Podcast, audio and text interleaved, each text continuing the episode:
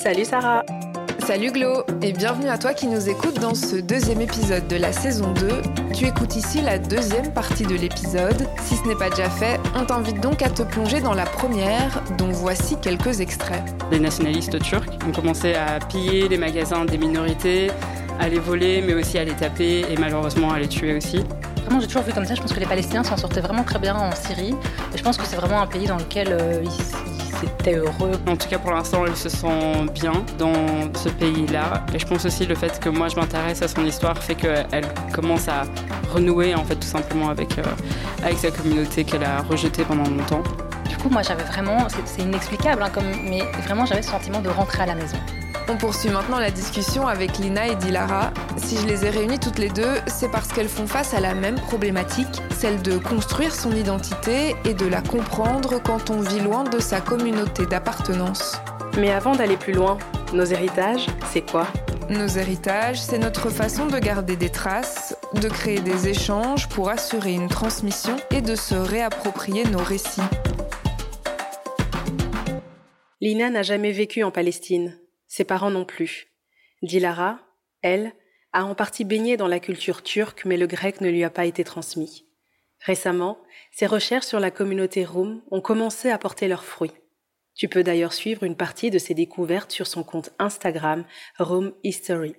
Ce qui est particulier dans mon cas, c'est que comme j'ai la culture turque qui est vachement représentée à, à Bruxelles avec les différentes immigrations qu'il y a eu, j'ai pas eu besoin en tout cas à Bruxelles et ni en France d'ailleurs, de ce rattachement avec la culture euh, turque. Quoi. Enfin, j'aime bien, euh, par exemple, quand je vais dans le quartier de Saint-Josse ou Scarbeck, ou même par exemple mon copain il est turc, et donc ça me permet un peu de m'approprier ma culture, sachant que ma famille est loin et que mes parents habitent tous les deux en Turquie. Mais le côté Rome est beaucoup plus compliqué en fait à se réapproprier. À Bruxelles, en tout cas, une, il n'existe de ma connaissance euh, pas de communauté room. Il y a énormément de Grecs, mais c'est beaucoup plus via la Commission européenne, etc. Euh, mais encore une fois, vu que je parle pas la langue, j'arrive pas à me réapproprier ce côté-là.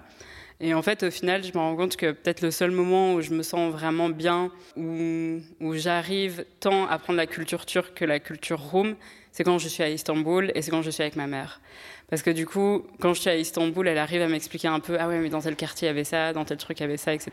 Alors que quand, euh, voilà, quand je suis ici, j'ai toujours euh, ce, cette nostalgie euh, constante en fait du pays et ce mal du pays.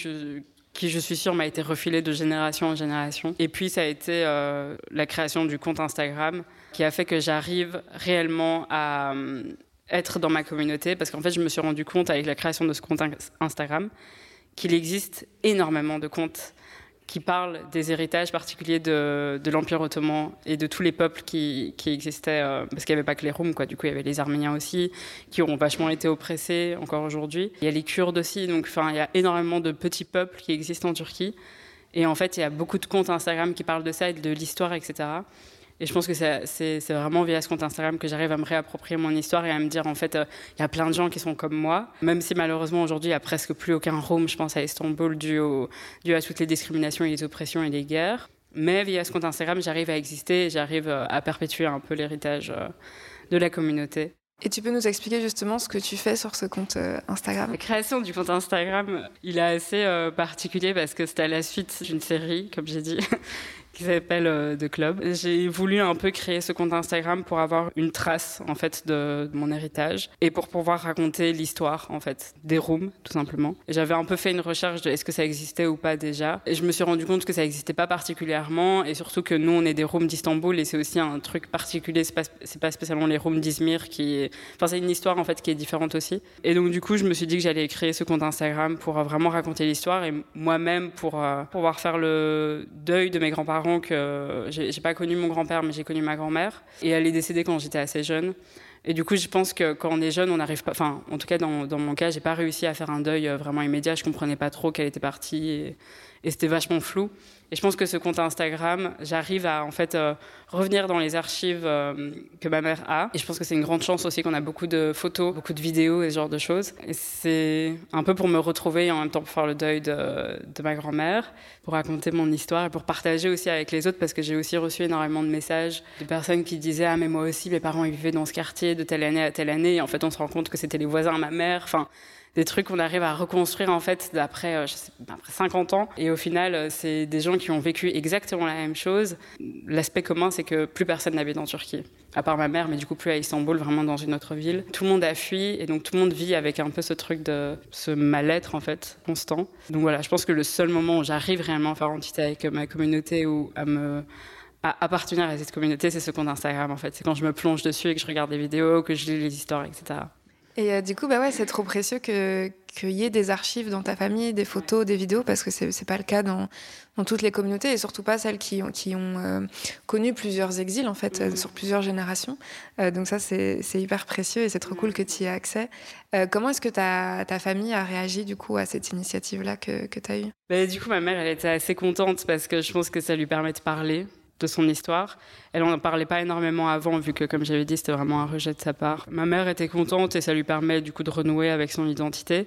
Et euh, ma famille en Grèce est, assez contente aussi, mais j'arrive pas à parler avec eux, vu qu'ils parlent, tous grec. Euh, il y a juste avec ma tante, du coup la sœur de ma mère, avec qui j'arrive à parler, parce qu'elle parle français, vu qu'ils ont hérité de la culture française. Ça leur permet aussi de retrouver des photos, par exemple, que ma mère a hérité, et du coup elle est là, mais que ma tante ou ma cousine du deuxième degré n'a pas, par exemple. Et du coup elle se rend compte qu'en fait il y a sa mère sur la photo. Et pour revenir aussi sur euh, les photos et tout qu'on a eues, ce qui est encore plus euh, spécifique, c'est qu'en Turquie, ils brûlaient aussi les archives des minorités parce qu'ils voulaient qu'il n'y ait aucune trace de ces minorités-là pour pouvoir créer notamment la culture euh, turque, en fait, avec la République et tout. Et donc, c'est même encore plus précieux qu'on ait des photos parce que tout a été brûlé et disséminé d'année en année, quoi.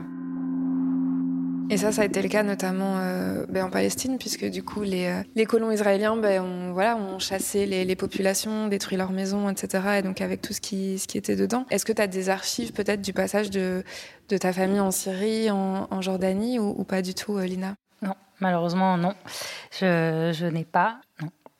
Alors, tu, tu disais que donc, voilà, il y avait ta, ta volonté d'apprendre euh, l'arabe, de te reconnecter qui est arrivée euh, plus tard aussi. Euh, toi et pas forcément tes, tes frères et sœurs. Ça a, été comment un peu ce, ce processus-là, cette, démarche-là? Est-ce que tu as rapidement pu trouver en fait des, des, lieux où apprendre ou des, enfin, des espaces, des, des séries du coup syriennes? Est-ce que tu as facilement pu trouver des, des, espaces pour, pour apprendre ou est-ce que ça a été compliqué aussi? Bah, D'abord, par rapport à mes frères et sœurs, je pense qu'on a tous eu un parcours un petit peu différent. Par exemple, ma petite sœur, à un moment donné, elle, est partie vivre 3-4 euh, mois en Palestine. C'est vrai que pour mes frères, ils sont un peu moins euh, connectés. Mais moi, je pense qu'inconsciemment, le fait que moi, je sois née dans un pays arabe alors que mes frères et sœurs sont nés euh, en Belgique, je suis sûre qu'inconsciemment, ça a vraiment, vraiment joué du fait que je me suis accrochée à l'apprentissage de l'arabe. Alors, d'espace, non. C'est moi qui ai créé ça par moi-même, euh, c'est-à-dire que, euh, alors on a été un petit peu à des cours d'arabe quand on était euh, enfant, mais moi mon truc c'était surtout que je choisissais moi de, de m'installer, de regarder des trucs en arabe. Dès qu'il était, je voyais des trucs écrits en arabe, quand on allait en Syrie ou quoi, ben, je lisais tous les panneaux pour m'entraîner à lire. Je me suis créé mon truc parce que, comme je disais, j'ai très très très peu de familles autour de moi en Belgique. Là où je vivais, il n'y avait pas en fait. Il y avait quelques familles d'origine marocaine, mais pas la même chose en termes de, langue, de, culture, etc. Donc j'ai dû un peu euh, me créer un peu mon espace à moi. Ça m'a suffi, je pense, euh, quand j'étais enfant. Puis après, quand je suis arrivée à l'adolescence, ben, c'est vrai que du coup, je trouve que c'est difficile euh, de trouver sa place. Enfin, c'est vrai que moi, j'avais toujours un peu ce sentiment que bah, j'étais pas à ma place. Mais à, différents niveaux, il y a le niveau culturel, il y a le niveau religieux aussi. Enfin, on sent que, enfin, voilà, moi, j'étais dans une école où il y avait bah, quasiment que des blancs en fait et j'étais la seule personne une des seules personnes racisées donc au bout d'un moment bah, non seulement je me sentais un peu déconnectée de qui j'étais vraiment en tant que palestinienne parce que j'arrivais pas vraiment encore à, identifier ce que c'était, ce que ça voulait dire, euh, etc. Mais aussi en tant que personne arabe, musulmane, etc. Ben il n'y avait pas en fait autour de moi de cercle auquel me dire bah tiens elle, elle me ressemble un petit peu, ou, ou, même des personnes même plus âgées, en fait, qui sont d'origine arabe, palestinienne, qui ont quelques années de plus que moi, et du coup que je pouvais voir, bah tiens, qu'est-ce qu'est-ce qu'on peut devenir quand on est de cette origine-là, qu'il y a ce parcours-là migratoire, etc. Mais je ne voyais pas en fait euh, devant. Pendant mon adolescence, ça a vraiment été quelque chose de super compliqué et j'ai vraiment eu beaucoup, beaucoup de mal euh, à me sentir bien dans un groupe. J'avais toujours l'impression qu'il fallait un peu jouer un autre rôle ou alors euh, prendre des distances et se dire je me reconnais pas là, donc je vais pas y aller. Et donc je trouve que c'est hyper difficile de trouver le juste équilibre en fait pendant cette période-là. Est-ce que le fait du coup de venir euh, vivre à Bruxelles, ça a un petit peu euh, contrebalancé ou pas forcément? Un petit peu euh, parce que du coup, forcément pendant longtemps quand je disais que je venais, que ce soit que je disais Syrie, Jordanie ou Palestine, j'avais en face de moi des gens qui ne comprenaient absolument pas ce que je disais. Genre vraiment dire Syrie, je me rappelle quand j'étais enfant, les gens ils disaient quoi? La Sibérie?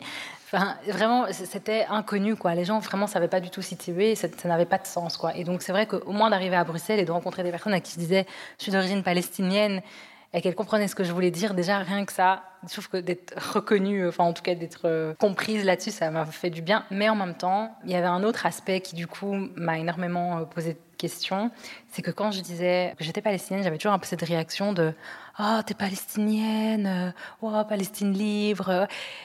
Et donc directement, c'était directement être palestinien, c'était être une cause, une lutte, être une cause humanitaire. Et donc à nouveau, je me disais, mais moi, j'ai pas vécu ça en fait, et je connais pas ça. Enfin, objectivement, en plus, j'ai jamais été en Palestine, et donc ça me renvoyait encore à plus, encore plus à ce truc de, en fait, ok, on comprend ce que je dis quand je dis Palestine, mais en même temps, on, m'associe à quelque chose que en fait, euh, je connais pas, et je me sentais super mal parce que je me disais, mais en fait, du coup, je suis, je suis toujours pas une vraie palestinienne, quoi. Et c'est vrai, et je pense que la lutte pour le peuple palestinien, elle est inhérente à leur identité.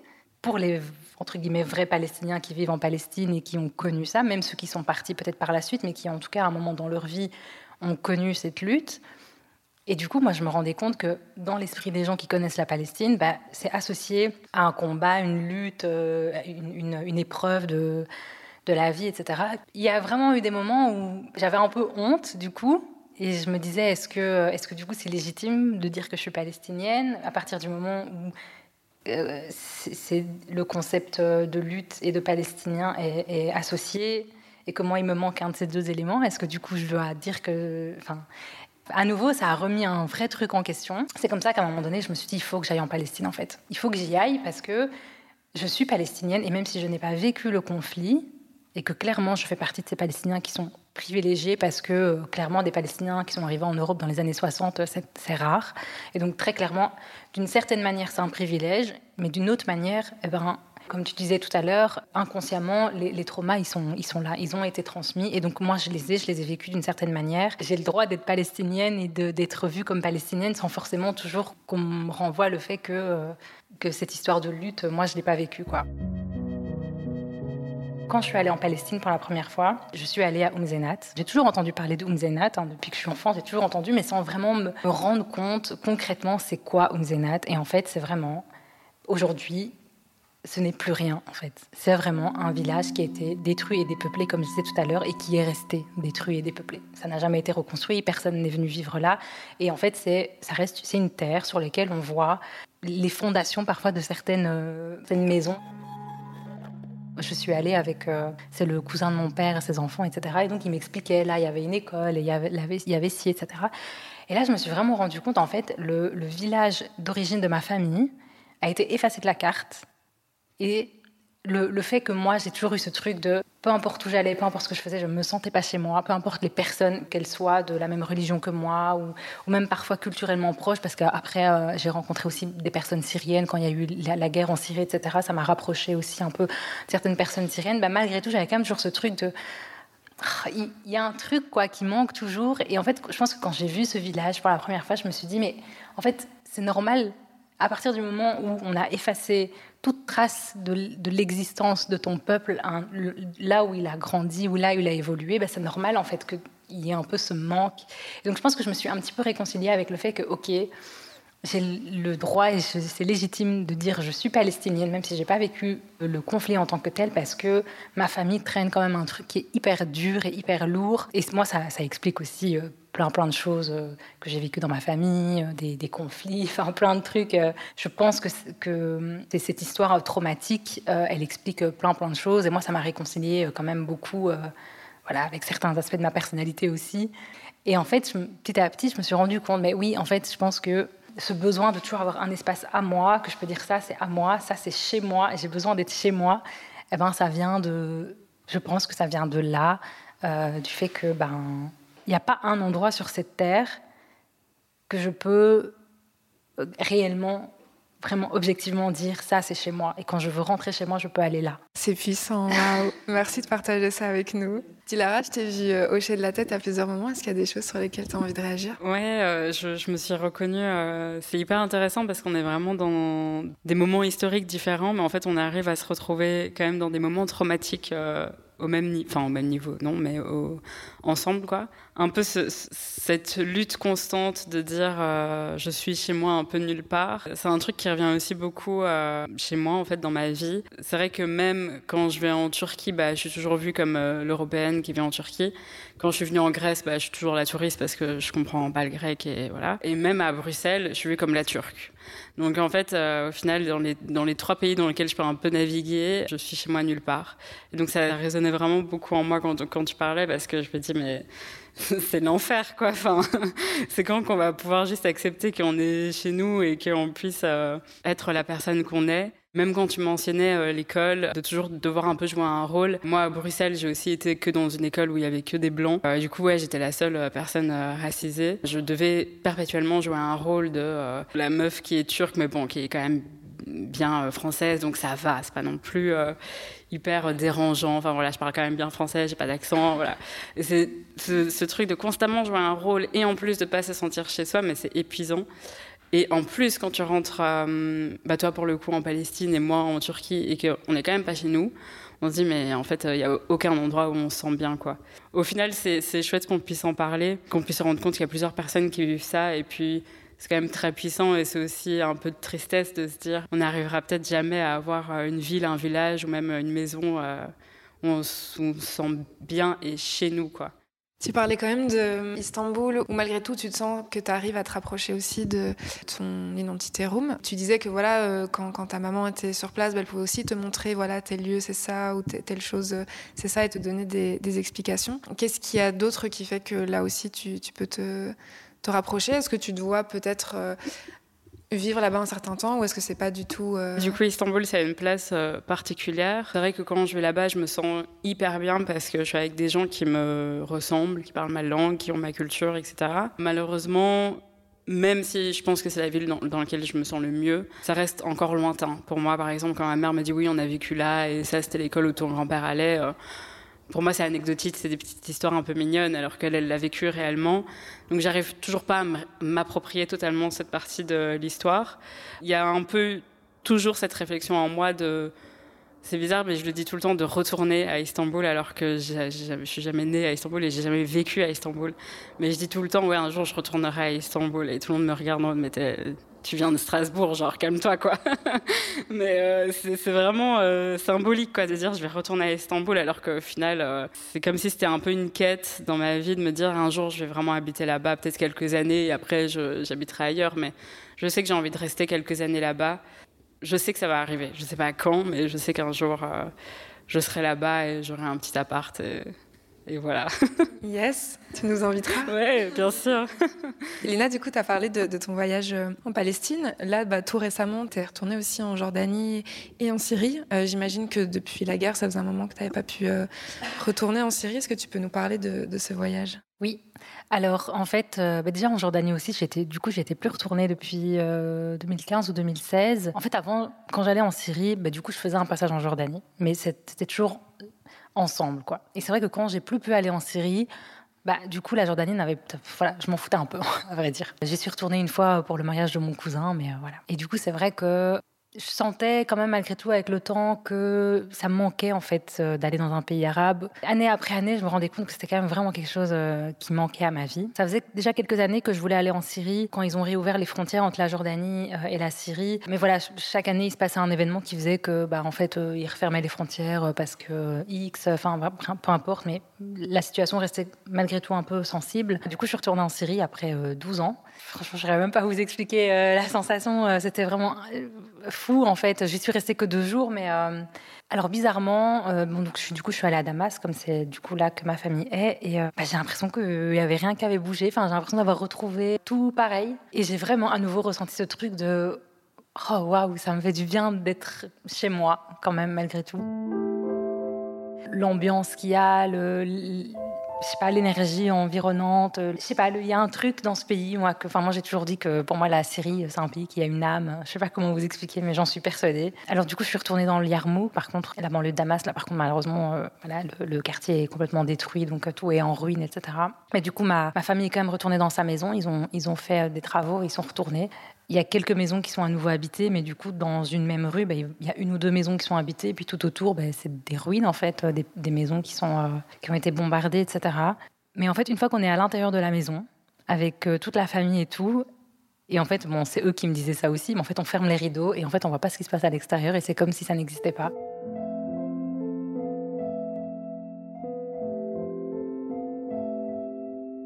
C'est un peu triste et en même temps, ben, euh, ils n'ont pas vraiment d'autre choix. Du coup, le temps d'être là, et effectivement, d'être en famille, les rideaux fermés, de pas d'oublier deux secondes en fait que autour euh, tout est détruit. Et eh ben en fait, j'ai vraiment juste retrouvé ma famille. J'ai juste retrouvé euh, ma famille d'il y a 12 ans, comme si on s'était pas quitté, comme si euh, et même physiquement, je trouve qu'ils n'ont pas vieilli.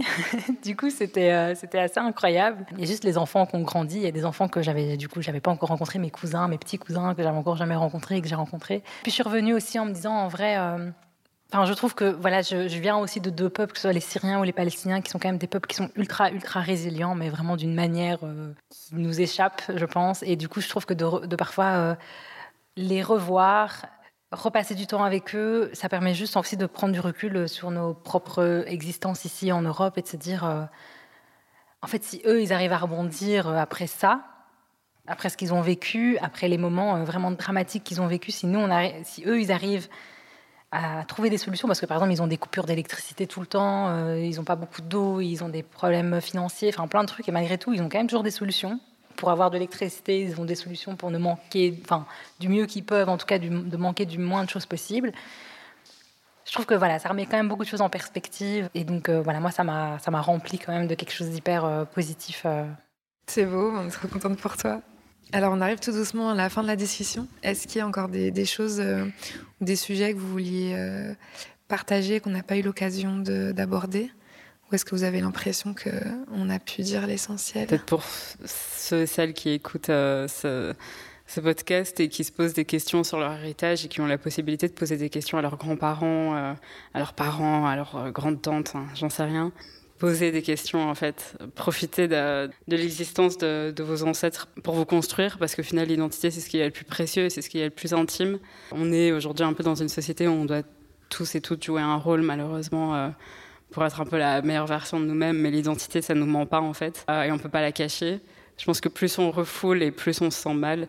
Donc euh, franchement, si, si, vous avez la possibilité de poser des questions, faites-le pour ne pas avoir de regrets en tout cas. Bah oui, et du coup pour rebondir, je suis assez d'accord, c'est vrai, poser des questions, mais aussi moi je pense que là où j'aurais pu faire quelque chose aussi pour me sentir moins mal par rapport à mon identité, bah, euh, c'est de choisir moi dans d'en parler et de pas forcément toujours attendre qu'on me pose des questions parce que c'est vrai que je partais parfois du principe que si on me pose pas de questions c'est qu'on s'en fout. Et de me dire bah non en fait c'était important pour moi alors j'aurais pu prendre moi euh, une place par rapport à ça. Et par exemple à l'époque où euh, bah, j'étais entourée de personnes qui savaient pas où était la Palestine ce que c'était bah, j'aurais pu peut-être après j'étais jeune et voilà.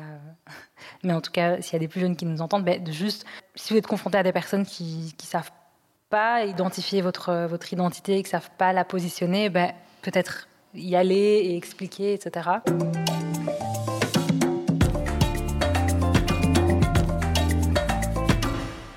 On termine par notre petit rituel de fin.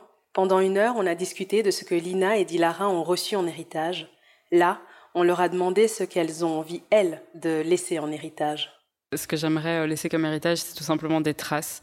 Parce que, comme je l'ai un peu dit, on a, il y a beaucoup d'archives qui ont été brûlées. Je pense que moi, ma famille, on est assez privilégiés et on venait aussi d'un milieu social privilégié qui a fait qu'on a pu garder beaucoup de choses. Mais euh, on ne sait jamais. Et voilà, mes parents aussi commencent à, vieillir. Donc moi, je dois, laisser des traces et je dois dire aux gens, en fait, euh, on existe, les rooms existent et lisez notre histoire. Donc c'est plus euh, pouvoir un peu faire la différence et dire voilà, ça existe, on a des photos, il y a ce compte Instagram, euh, voilà, il y, a une trace, quoi. On a été là et euh, on le sera toujours. Alors, je ne sais pas encore et je pense que je réfléchis encore à ma manière euh, de pouvoir laisser quelque chose. Mais en fait, ça me fait penser, en fait, quand la dernière fois que j'ai vu mon grand-père en 2011, ben, en fait, un jour, il était venu près de moi. J'étais avec ma soeur et ma cousine. Et il est venu près de nous. Pour la première fois, vraiment la toute première fois, il nous a raconté en fait euh, ce qui s'était passé en 48, euh, etc. Donc ce que je vous ai raconté tout à l'heure. Et quand il a eu terminé, il nous a dit vous devez raconter ça euh, à vos amis. Il faut que personne n'oublie jamais ce qui nous est arrivé. Et c'est vrai que voilà, c'est quelque chose qui me trotte dans la tête quand même depuis longtemps. Et donc voilà, je pense que j'aimerais honorer ça trouver une manière de tenir un peu euh, la promesse qu'il nous a fait faire. Parce que, comme j'expliquais tout à l'heure, je pense que j'ai eu un problème de légitimité aussi par rapport à ça et le fait que je manque d'informations par rapport à ma famille, ce qu'ils ont vécu. Euh, je ne sais pas exactement dans les détails euh, tout ce qui s'est passé et comment ça s'est passé.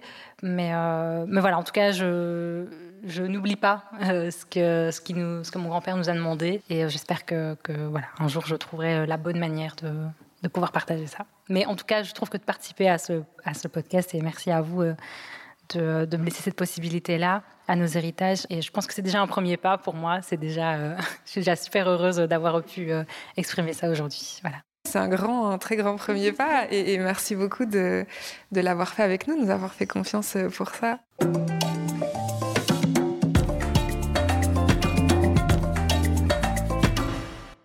Je ne sais pas toi, Sarah, mais en prenant du recul, je me rends compte à quel point je suis privilégiée d'être en Belgique, où j'ai la possibilité de vivre avec les membres de ma communauté.